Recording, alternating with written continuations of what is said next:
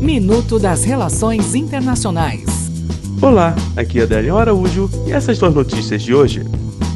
Venezuela, com 16 votos a favor, um contrário e uma abstenção, os ministros das Relações Exteriores dos países membros do Tratado Interamericano de Assistência Recíproca aprovaram uma resolução que afirma que o regime de Nicolás Maduro representa uma ameaça à segurança e estabilidade da região é a primeira vez que o Tratado de 1947 é ativado desde a Guerra Fria.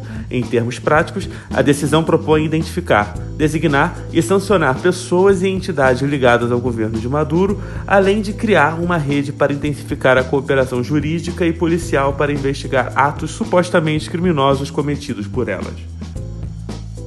Haiti, o senador haitiano Jean-Marie abriu fogo contra manifestantes que protestavam em frente ao parlamento do Haiti, no capital Porto Príncipe, nesta segunda-feira. Duas pessoas ficaram feridas, um fotojornalista da Associated Press e um segurança. Há uma rádio haitiana, o político disse que foi atacado por um grupo de militantes violentos e que se valeu do direito à autodefesa. Até o próximo minuto. Enquanto isso, aproveite mais conteúdo no portal seire.news.